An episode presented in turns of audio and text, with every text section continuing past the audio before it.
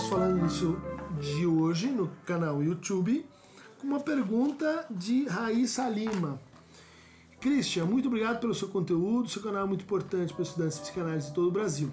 Você poderia falar qual é a visão atual da psicanálise sobre o transtorno dissociativo de identidade, também conhecido popularmente como transtorno de identidades múltiplas?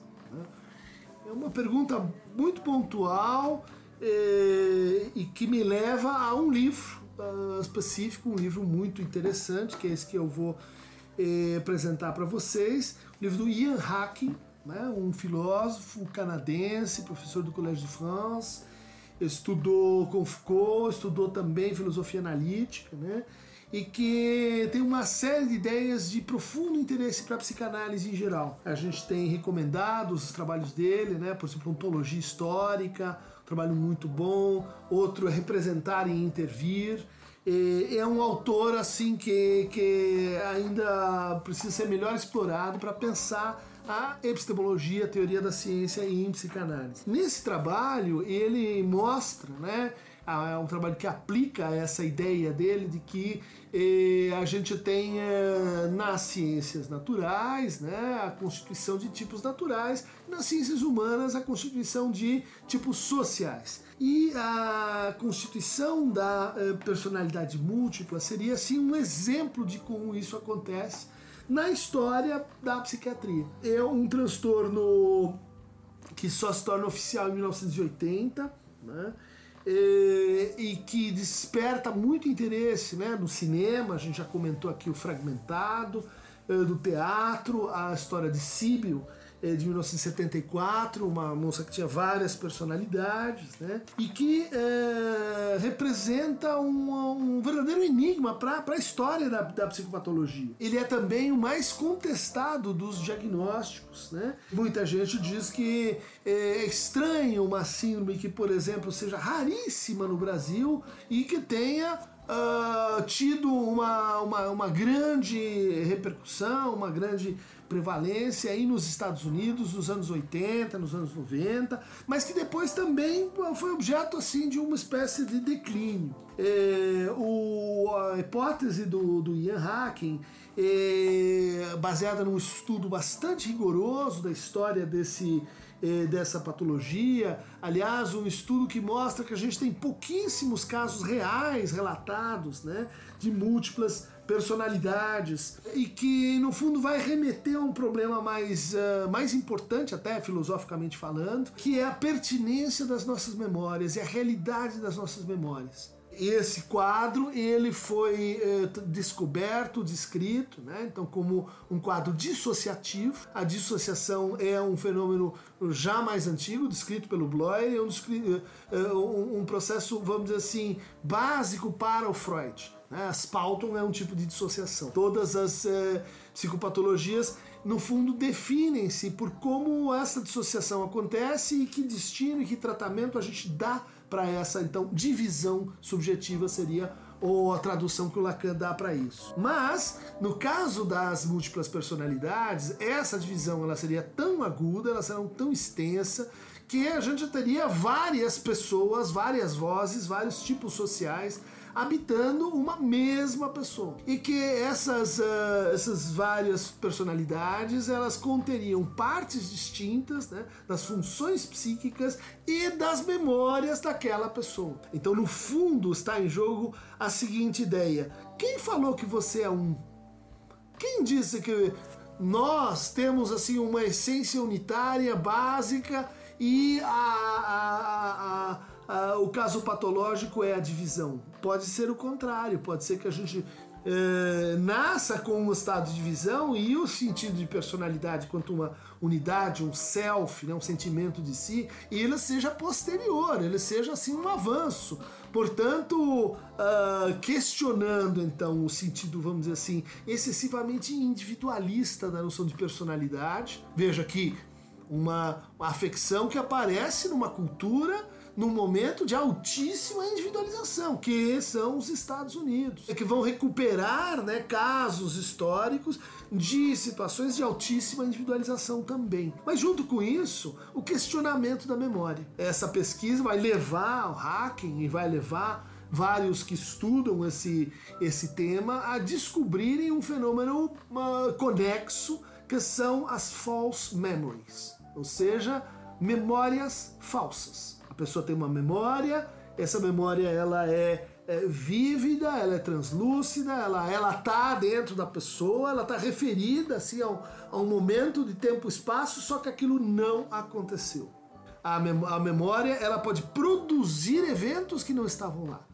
E se isso é possível, isso foi descoberto no contexto desse, dessa investigação, a gente poderia ter a autonomização de setores da memória e levando consigo então a formação dessas personalidades múltiplas. Uma coisa interessante nesse quadro é que ele, ao contrário de quase todos os outros da história da psicopatologia, foi descrito com uma etiologia clara e distinta, ou seja, abuso sexual na infância. Os casos de dissociação estariam associados com uma, uh, uma criança que sofre um abuso, que sofre uma, um abuso como violência e que durante essa violência e para sobreviver a essa violência, muitas vezes patrocinada por alguém que vive com ela, que habita aquela família, que está na comunidade, o que, que ela tem que fazer? Né? Ela tem que afastar e criar uma segunda consciência, uma memória, uh, vamos dizer assim, excluída, para sobreviver, inclusive, com aquela pessoa na sua, na sua vida dali em diante. Então vejam, isso tem que ver, argumento Ian Hacken, com uma certa repercussão dentro da cultura americana das ideias psicanalíticas sobre trauma, sobre divisão, sobre a possibilidade de que é, a gente não seja uma unidade. Essas ideias, um pouco assim, é, usadas para questionar o excesso, né?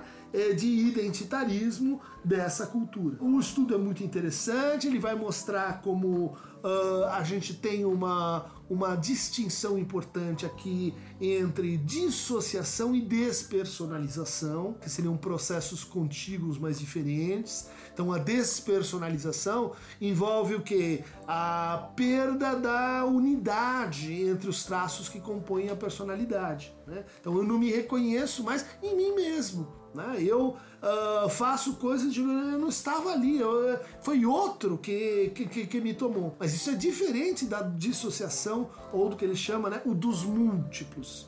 Porque nos múltiplos acontece uma perda relativa de consciência e a aparição de uma consciência segunda. Então estaria mais próxima dos estados de hipnotismo, dos estados em que uma consciência se apaga para que outra apareça como dominante. Outro caráter, é, vamos dizer assim, enigmático dessa afecção é o fato de que nove em cada dez pacientes com identidade múltipla são mulheres. É claro que isso vai nos remeter à associação, à a proclividade, como dizia o Freud, da histeria para produzir esses eventos dissociativos e também há um enigma, a gente só vai de um enigma para outro, de por que a gente teria tantos casos de histeria uh, ou uma prevalência de casos de histeria em mulheres, uh, contrastando com a neurose obsessiva, que seria muito mais presente, muito mais incidente na, na neuro, na, na entre homens. Bom, uh, o estudo do, do Ian Hacking, que eu recomendo muito a vocês, né? ele, ele vai concluir por uma, eh, vamos dizer assim, uma, uma crítica do conceito mesmo de personalidade, né? E, como, como ele vai dizer assim, a gente entende que a personalidade é uma espécie de, de autor de uma obra que é o relato de nossa vida e a capacidade de narrar essa vida de forma coerente, congruente, unitária, é o que define quem nós somos. Bom, uh, o caso das personalidades múltiplas aponta para uma crítica desse modelo. Dizer assim, é, olha, existem várias narrações, existem vários passados para um mesmo presente, e portanto existem vários futuros para vários passados essa ideia né, que está em jogo na, na, nas múltiplas personalidades, a ideia de que eh, seriam assim passados que não foram reconhecidos, que não puderem ser reconhecidos e que aparecem no presente, né? É, encenados por, por personalidades, por tipos, né? Que inclusive caracteristicamente incluem então tipos de outro gênero ou de outro sexo. As duplas, triplas personalidades sempre incluem uma masculina. Isso seria congruente com um aspecto descrito também pelo Freud, né? de que na histeria existiria a presença mais ou menos insidiosa de fantasias de natureza bissexual, que remeteria à bissexualidade genérica, mas que nesse caso né, a gente teria um conflito agudo, um conflito entre, vamos dizer assim, o lado masculino e o lado feminino, e esse conflito ele poderia ser resolvido no entender eh, dos clínicos da época de Freud, por meio de ataques, né? em que há a perda da consciência e essas duas, pelo menos duas personalidades começam então a se manifestar numa espécie de briga entre si. Eh, o ataque histérico clássico seria um exemplo disso. Né? A personalidade múltipla seria o desdobramento disso para uma vida autônoma, né? de tensão e de, e, e de discussão entre as diferentes diferentes personalidades que têm diferentes funções, que têm diferentes predicados. Temos eh, então vários casos aqui eh, descritos, né, onde a questão fundamental desses casos é assim uma espécie de lacuna na intencionalidade, na atribuição de intencionalidade a esses eventos traumáticos de natureza então sexual que estariam muito frequentemente mente eh, por trás da, das múltiplas personalidades. Ele vai dizer que assim como apareceu e ganhou uma grande repercussão, uh, é um quadro que está em declínio. Né? É um quadro que está em declínio, substituído por, uh, de certa forma, as angústias uh, crônicas e o transtorno de estresse pós-traumático, em que a gente tem uh, o re reavivamento de momentos traumáticos com uh, desorganização psicomotora, com desordem discursiva, né? E, e que trazem então uma melhor apresentação clínica, um entendimento melhor do que, que está acontecendo aí na múltipla personalidade. A gente poderia dizer assim, puxa, mas por que, que no Brasil o, o, o número de diagnósticos eh, dessa patologia é tão baixo. Né? Não sei o que, que vocês pensam, mas eu gosto da hipótese de que no Brasil há um conjunto de dispositivos narrativos de natureza religiosa, às vezes, que acolhe essa capacidade dissociativa, fornecendo expressão uh, é, social e regras de reconhecimento para isso que são os nossos transes, que são as nossas. Uh, que acontecem nos terreiros, mas também as possessões nos, uh, nas cenas de, eh, religiosas de conversão, né?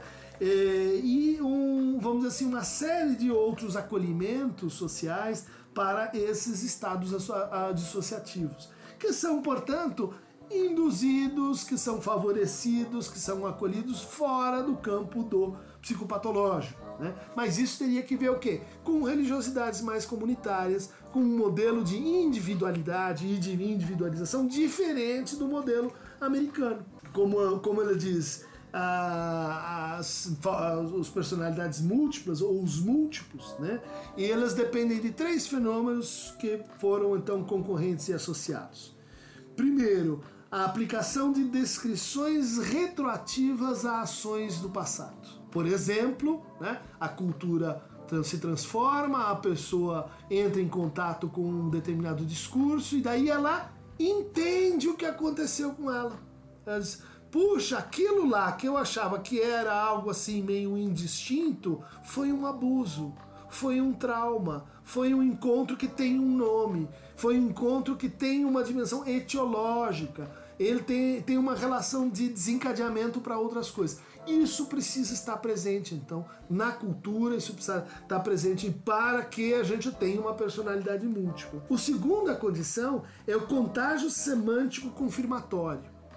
Ou seja, de que nós estamos falando a mesma coisa quando estamos falando em abuso sexual, em trauma sexual infantil.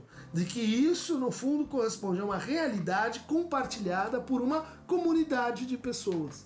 isso depende não só assim eh, da psicanálise, da psicologia, mas de uma certa filosofia da história, né? que concede e produz um certo passado para um certo presente. Né? E a terceira condição eh, que, ele, que ele estabelece é que existe uma narrativa mais eficiente eh, quanto, quando, quando se tem a, a estrutura né, dessa, desse sofrimento. É, ou seja, que exista, que essa narrativa, que a ideia de que é, nós temos personalidades múltiplas e que esse é um quadro da psiquiatria, isso seja mais eficiente para capturar o sentido desse evento do que é, existem ancestrais que vêm para a nossa vida e que a gente se comunica com eles como um preto velho, uh, com como uma, uma figura uh, ligada a um orixá e assim por diante. Né? Isso explicaria né, o caso brasileiro em contraste com o caso americano. Muito boa pergunta, muito bom tema, recomendo a vocês. Ian Hacking, múltipla personalidade. Para quem quiser entrar em estados sonambúlicos, de alteração da consciência, que aliás ela diz assim a história anglo-saxônica desse quadro é bem diferente da história francesa e alemã. Para os alemães e franceses, a gente tem como grande tema não a múltipla personalidade, mas o sonambulismo, os doppelganger, né? aqueles que, que caminham como zumbis, aqueles que são uh, uh, hipnotizados e que, portanto, estão no estado transitório de múltipla personalidade. Para quem gosta, dessas uh, duplos, triplos, quádruplos, zonas cinzentas, Aqueron Tamovebo. Por hoje é só.